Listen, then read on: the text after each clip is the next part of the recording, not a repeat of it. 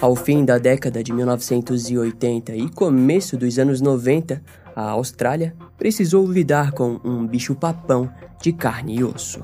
Um criminoso sorrateiro e mortal que sempre esteve um passo à frente das autoridades locais. Seu modus operandi dava a ele uma originalidade macabra. Nomes como Zodíaco e Jack o Estripador não permanecem sozinhos na lista de criminosos refinados que passaram impunes pelas autoridades.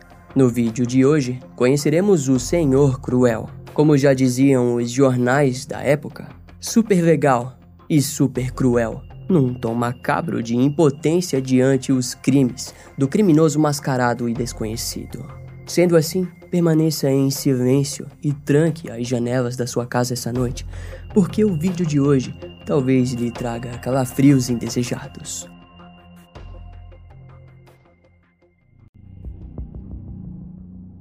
No sábado do dia 22 de agosto de 1987, nos arredores de Melbourne, na Austrália, precisamente no subúrbio de Lower Planning, toda a pequena população local dormia tranquilamente em suas casas. Seria mais uma madrugada calma, assim como todas as outras milhares que já haviam se passado anteriormente. Naquela época do ano, ainda era frio na Austrália, embora o fim do inverno estivesse próximo e junto a ele o início de um reinado de terror estava prestes a se iniciar. No subúrbio de Lower Plain, um homem mascarado às quatro da manhã invadiu a casa de uma família ao remover a vidraça da janela da sala de estar da residência. Já era tarde da noite e dificilmente algum morador ouviria alguma coisa. O homem mascarado foi em direção ao quarto dos adultos, onde, armado com uma faca e um revólver, fingiu se tratar apenas de um ladrão comum que pegaria o que desejasse e fugiria do local. Ele amarrou as mãos e pés dos adultos com nós de nível militar da Marinha e depois os ordenou a entrar em um guarda-roupa próximo. Mas antes, os vendou e, com uma fita cirúrgica, limitou ainda mais os movimentos dos adultos. Em seguida, foi até o quarto do filho de seis anos da família, que foi vendado e amordaçado com a mesma fita cirúrgica, e então foi preso em sua própria cama. Naquele instante, o motivo pelo qual havia feito tudo aquilo começou a tomar forma. O homem foi até o quarto da filha de 11 anos do casal. Nas próximas horas, o desconhecido vagou pela casa, se alimentando e também violando sexualmente a pobre garotinha. Ao fugir do local, levou consigo uma caixa de discos clássicos e uma jaqueta. A polícia, ao ser acionada, ficou perplexa com a cronologia dos movimentos do criminoso, que não era compatível com nenhum outro crime recorrente da região. Até aquela altura, Lower Plain era conhecido como um lugar seguro e habitável. Contudo, em frente àquele crime, Muitos cidadãos entraram em pânico e principalmente os que haviam filhas pequenas. Quando a garota foi interrogada pelos policiais, ela alegou que nos intervalos ele usava o telefone da família para fazer ligações para outra pessoa. As ligações pareciam ameaçadoras, porque, segundo a criança, o homem desconhecido exigia que os filhos da pessoa do outro lado da linha fossem levados para longe, caso contrário, seriam as próximas. No entanto, os registros telefônicos da família foram verificados e perceberam que a ligação não havia ocorrido. A polícia de início teorizou várias coisas, mas rapidamente concluíram que se tratava de uma forma do criminoso desconhecido plantar falsas pistas na cena do crime. Demoraria um longo ano para que o então denominado como Senhor Cruel pela revista The Sun atacasse novamente. A revista decidiu chamá-lo daquela forma depois que, em novembro de 1987, um dos policiais descreveu o criminoso como super legal e super cruel. Não é errado dizer que, inicialmente, alguns policiais tenham achado que a procura pelo criminoso poderia até mesmo ser rápida, mas sem dúvidas, a cada novo dia, o horror causado pelo Senhor Cruel estaria longe de terminar. No dia 27 de dezembro de 1988, o Natal havia passado e os subúrbios de Ringwood ainda experimentavam toda a energia positiva e alegre daquela época do ano. John Wills, sua esposa e suas quatro filhas estavam em sua casa no calmo subúrbio de Vitória, que ficava a apenas alguns quilômetros de onde o primeiro ataque do Senhor Cruel havia ocorrido há mais de um ano. Provavelmente poucas pessoas ainda se lembravam daquele crime. Bom, pelo menos naquela época do ano É certo dizer que ninguém pensava sobre o Senhor Cruel. Foi então que, naquele dia, John dormiu profundamente quando foi acordado por volta das 5h45 da manhã por um homem anunciando a ele que ele não devesse tentar ser um herói. O intruso, mascarado e vestido de um macacão azul junto a uma máscara de esqui azul, estava apontando uma arma para o meio da face de John. O homem também segurava uma faca em sua outra mão, e não seria novidade para John que não devesse nem tentar se mexer. Assim como no primeiro crime, John e sua esposa foram levados de bruços e amarrados com um fio de cobre. O nó era semelhante ao usado pela primeira vez. Os adultos foram vendados e amordaçados com o mesmo tipo de fita cirúrgica de um ano antes. O intruso garantiu que estava no local apenas pelo dinheiro. Mais de 35 dólares foram roubados da cabeceira da família e depois ele saiu caminhando pela residência. As linhas telefônicas da casa foram todas cortadas e depois o invasor foi para o quarto compartilhado pelas quatro filhas do casal. No quarto, ele chamou especificamente por Sharon Wills, de 10 anos, demonstrando que sabia exatamente quem desejava. Depois de vendá-la e amordaçá-la, ele pegou algumas roupas para Sharon e fugiu com ela. Todo esse ocorrido deve ter durado cerca de 30 minutos. Após os pais se libertarem, eles foram surpreendidos pelo sequestro de Sharon. Como as linhas telefônicas haviam sido cortadas, John correu para a casa de seus vizinhos e ligou para a polícia. John e seus vizinhos percorreram todo o bairro, mas não havia nenhum sinal de Sharon e de seu sequestrador. Foram longas horas de pânico e preocupação quando, pouco depois da meia-noite, Sharon foi encontrada. A garotinha estava parada no terreno da escola secundária Bayswater, a alguns quilômetros de sua casa, ela foi encontrada enrolada em um cobertor. Uma mulher que passou pela garota momentos antes a questionou sobre o seu nome e ela respondeu, entre aspas, Meu nome é Sharon Wills e eu fui levada de casa essa manhã. Um homem me deixou aqui e me disse para ir e ligar para casa. A polícia foi acionada e naquele momento percebeu se tratar do mesmo criminoso de um ano antes. Sharon Wills contou que foi mantida com os olhos vendados durante todo o momento em que esteve com o Senhor Cruel.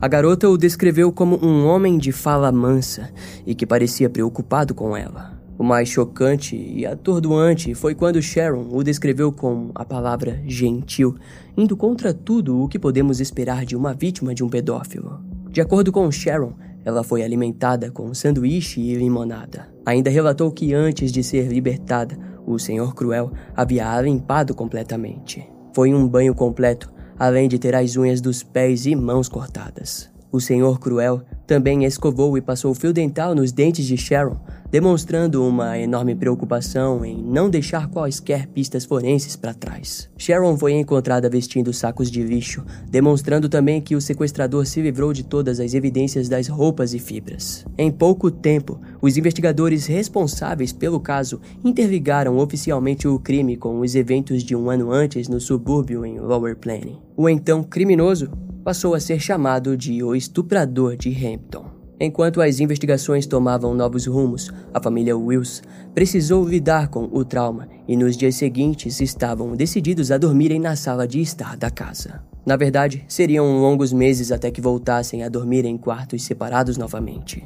A família até mesmo instalou um sistema de segurança e até receberam um cachorro para proteção. John sabia que dificilmente a polícia encontraria o homem que havia infligido tanta dor na sua filha e em sua família. Porém, também tentava manter a sua esperança de que a polícia pegaria o suspeito. Os sentimentos de John refletiam no próprio departamento de polícia, que não tinha uma prova forense sequer. Nada, simplesmente nada havia sido deixado para trás. O sequestrador era um homem extremamente habilidoso em seus crimes cruéis. Sharon ainda participava de algumas entrevistas e em uma delas disse que quando estava mantida em seu cativeiro, pôde ouvir aeronaves voando baixo perto do local. A polícia procurou pelo suspeito perto do aeroporto de Melbourne, mas sem sucesso. As autoridades australianas estavam lidando com um criminoso extremamente calmo e que buscaria apenas a vítima escolhida a dedo. O próximo alvo seria o subúrbio de Canterbury, mais um local vítima da lenda do Senhor Cruel. Nele, a família Linas possuía uma casa na Avenida Monomith que era prestigiada por toda a sua beleza. A avenida também era lar de muitas pessoas importantes da região. Os Linas haviam recém se mudado para a Austrália, mas estavam bem dispostos a voltar à sua terra natal na Inglaterra. Foi então que, no dia 3 de julho de 1990, os planos foram destruídos por um criminoso meticuloso e diabólico. Brian e Rosemary Linas estavam em uma festa de despedida, enquanto suas duas filhas ficaram em casa sozinhas por algumas horas. Era por volta da meia-noite quando Fiona, de 15 anos, e Nicola Linas, de 13 anos, foram acordadas pelo Senhor Cruel. Ele ordenou que Nicola pegasse o seu uniforme escolar enquanto amarrava Fiona na cama em que estava deitada. Haviam poucas chances de lutar diante o homem aterrorizador que carregava consigo uma faca e um revólver. O sequestrador fugiu com o próprio carro alugado da família que estava na garagem. Quando Brian e Rosemary chegaram em casa, ambos foram recebidos por Fiona, que informou o que havia acontecido e disse que deveriam pagar uma quantia de 25 mil dólares pelo retorno de Nicola. Quando a polícia foi acionada, foi descoberto que o sequestrador havia dirigido pouco menos de 2 quilômetros até estacionar ao lado de outro carro que havia preparado para a fuga. As pistas frias dos sequestros anteriores deixavam a polícia de mãos atadas. Após quase 48 horas do sequestro de Nicola, Brian foi a público em TV aberta onde implorou para que o sequestrador devolvesse a sua filha afirmando que cumpriria as exigências necessárias. Os investigadores analisavam os negócios e contas de Brian quando foram informados da notícia que tanto desejavam ouvir. Depois de 50 horas, Nicola foi encontrada viva pelas autoridades, que, por mais que ficassem felizes de tê-la encontrado com vida, sabiam que, no fundo, aquilo demonstrava que o criminoso estava se tornando cada vez menos insatisfeito, pois a duração de tempo com a vítima estava claramente aumentando. Aquele tipo de evolução levaria a polícia para apenas uma conclusão. Seria questão de tempo até que ele passasse de um sequestrador e estuprador para um homicida. Nicola Minas foi encontrada do lado de fora da estação de eletricidade no subúrbio de Kell, em Melbourne, poucos quilômetros de sua casa. A garota estava vestida e enrolada em um cobertor. O Senhor Cruel havia a deixado em frente à estação, ordenando que ela só retirasse a venda de seus olhos quando ele já tivesse ido embora. Brian Linas foi surpreendido pela ligação de Nicola, que vinha diretamente de uma casa perto de onde ela havia sido deixada. Diferente das outras vítimas, Nicola conseguiu dar aos investigadores novos detalhes. A altura do sequestrador seria em torno de 1,70m. Nicola também afirmou que o homem tinha cabelo castanhos avermelhados, além de oferecer detalhes sobre a descrição da casa e carro do Senhor Cruel. Era a coleta de informações mais detalhada desde o início das investigações. Nicola também informou que foi ameaçada pelo sequestrador que disse para a garotinha que a liberdade dele valia mais que a vida dela. Aquela informação apresentava que sua violência parecia aumentar degrau por degrau. Como resultado, muitos envolvidos no caso estavam mais do que preocupados com as possíveis novas ações do criminoso. De acordo com as autoridades, Nicola também havia sido banhada e limpa por completo antes de sua libertação. A garota também trouxe informações que confirmaram que o sequestrador parecia forjar algumas pistas. Nicola alegou que ouviu o Senhor Cruel discutindo com outra pessoa em um cômodo, mas a pessoa não respondia nenhuma das falas dele, fazendo a polícia acreditar novamente na hipótese que ele tenha forjado a discussão, assim como forjou a ligação no primeiro caso. Ela relatou ainda que pôde ouvir barulho de avião, assim como Sharon. Para os investigadores, aquilo significava que o homem morava provavelmente nas proximidades do aeroporto Tullamarine. No entanto, as buscas sempre resultavam em uma rua sem saída. Além do mais, o pior ainda estava por vir ao fim da grande caçada ao Senhor Cruel de Melbourne. John e Phyllis Chan eram imigrantes que possuíam três restaurantes na área de Eltan, em Vitória, além de outros investimentos imobiliários. Por conta dos três restaurantes, John e Phyllis não ficavam muito em casa na parte da noite, confiando assim o trabalho de cuidar das crianças para a filha de 13 anos do casal, Carmen Chan. Foi então que o próximo local a ser visitado pelo Senhor Cruel foi o distrito de Templestowe, em Vitória, onde a família Chan morava. No dia 13 de abril de 1991, Carmen estava sozinha com suas irmãs, enquanto seus pais estavam novamente vivendo um sábado bem movimentado e cheio de trabalho. Suas irmãs estavam junto a ela assistindo filmes no quarto de Carmen, quando por volta das nove horas da noite, uma delas, junto a Carmen, foram até a cozinha preparar algo para a janta. No local, as garotas se depararam com o assustador Senhor Cruel, com uma balaclava escura unida ao seu casaco verde cinzento e sua faca intimidante em uma das mãos. Entre aspas, só quero o seu dinheiro, declarou o invasor. Em seguida, ele levou as duas crianças mais novas até um armário e pediu para que Carmen lhe mostrasse onde estava o dinheiro. Contudo, em poucos minutos, as duas garotinhas se libertaram do armário e imediatamente ligaram para o seu pai que trabalhava no restaurante da família. Nesse crime, percebemos o desleixo por parte do Senhor Cruel.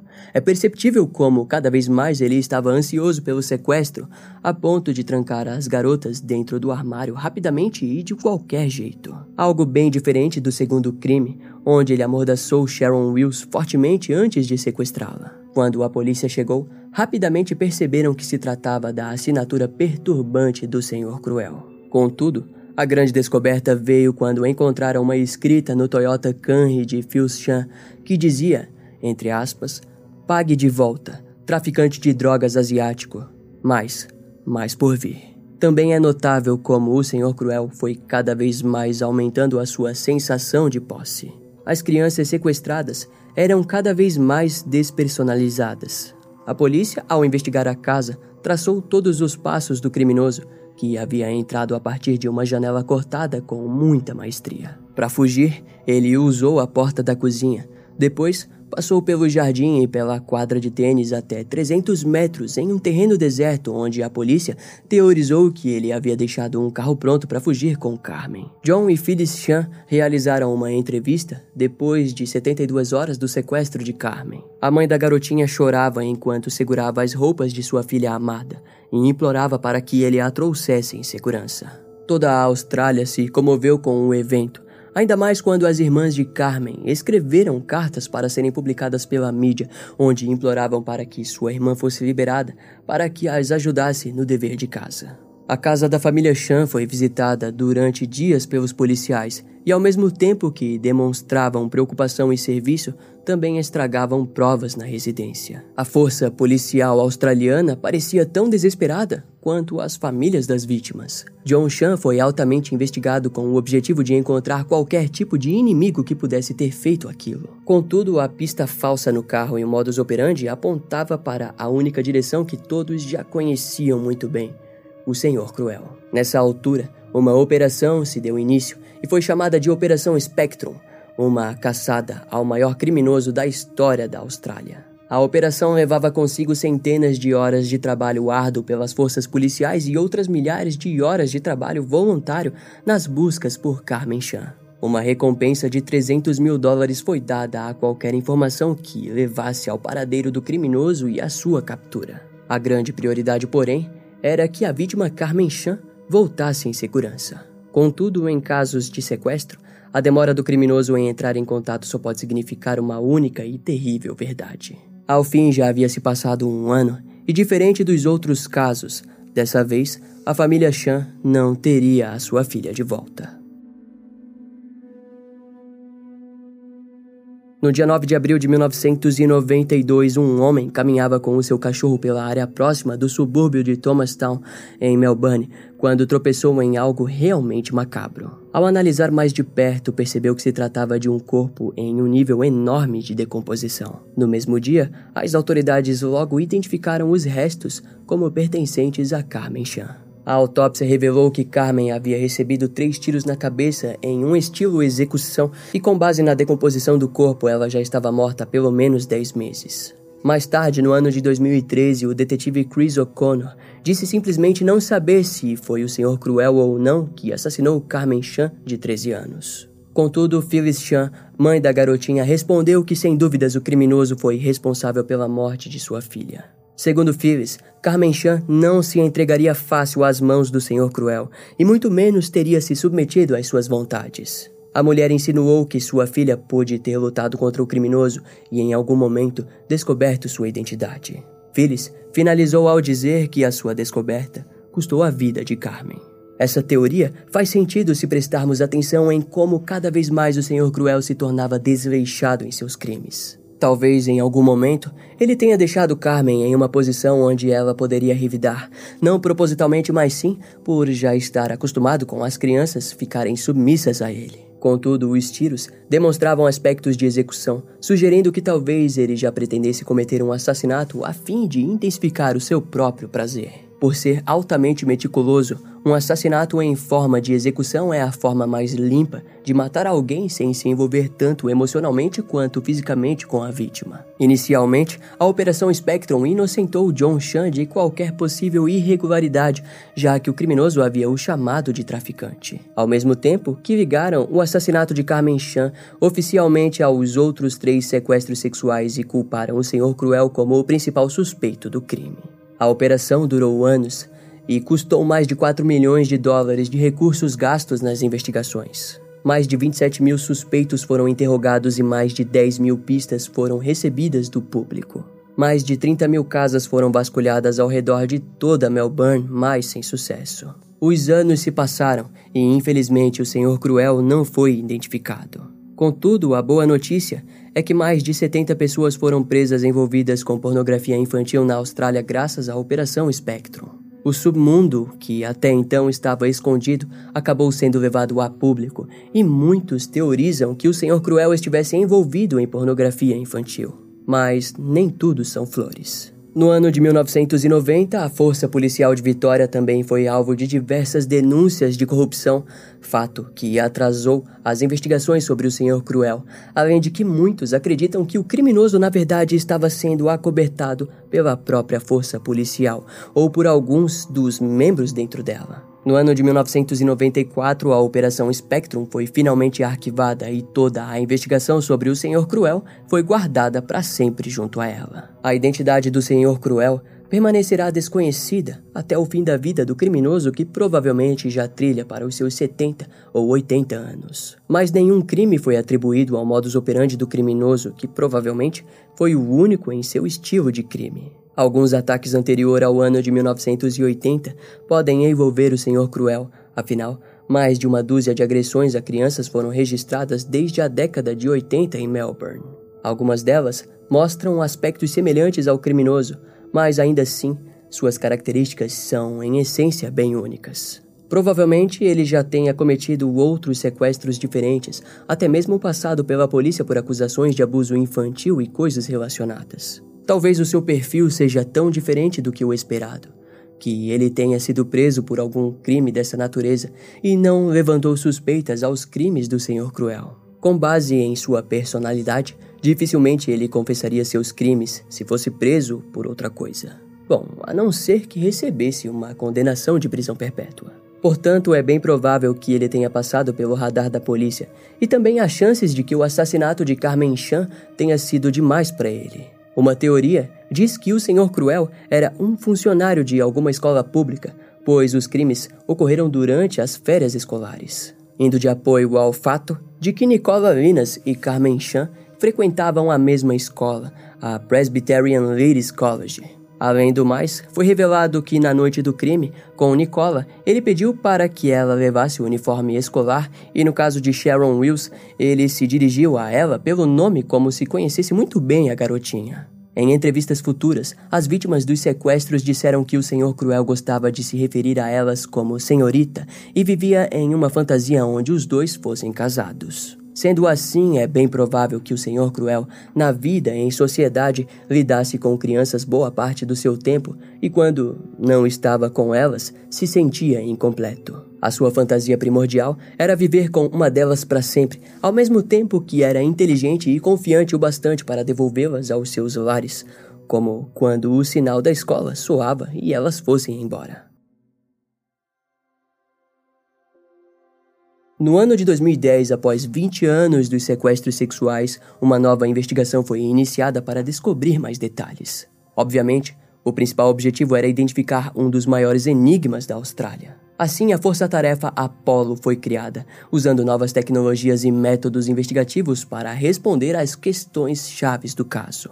Contudo, a maioria dos arquivos revisados estavam em péssimo estado de organização e alguns até mesmo estavam faltando. Um antigo chefe da Operação Spectrum, David Sprague, confessou que muitas evidências nunca foram examinadas pela perícia e até mesmo foram perdidas ou jogadas fora. Fontes dizem que a principal evidência era um pedaço de fita adesiva que foi usado para prender suas vítimas. A ideia era testar o DNA nelas e identificar o suspeito, mas a prova desapareceu sem muitos esclarecimentos sobre o ocorrido. Naquela altura, a não tão nova teoria era de que o Senhor Cruel na verdade poderia ser um policial ou guarda e provavelmente tivesse acesso aos arquivos. Em 2013, Robert Kate Knight foi detido por ser um forte suspeito nos crimes. Robert fazia trabalhos voluntários nas escolas públicas, mas sua ficha criminal mostrava que havia sido preso diversas vezes por acusações de violência contra crianças.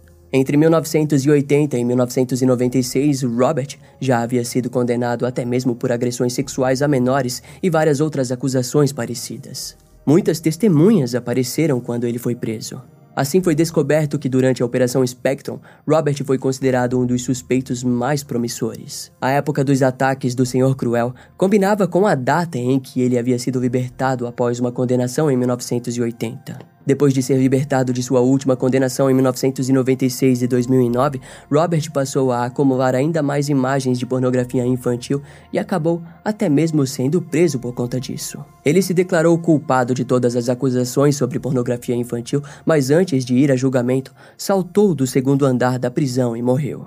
Robert foi o melhor suspeito em toda a história da investigação do Senhor Cruel, mas o seu suicídio fez com que essa linha de investigação recebesse um ponto final. A notícia mais recente no quesito de suspeito é o sequestro do dia 2 de junho de 2011 de Bang Siribon, de 13 anos. Os investigadores consideraram o Senhor Cruel como suspeito e, assim, acreditavam que ele havia ressurgido. Naquele dia, Bang se despediu de sua mãe às 8h20 da manhã, depois caminhou até a escola. Uma testemunha disse que viu ela passar e seguir às 8h55 para o portão dos fundos da escola onde estudava. Depois disso, ninguém nunca mais soube do paradeiro de Bang Siribon. Contudo, de qualquer forma, o ressurgimento do estuprador em série, Senhor Cruel, não poderia ter sido dessa forma com a garotinha Bang, ainda mais que provavelmente ele estaria mais velho e menos ágil para fazer isso ao ar livre.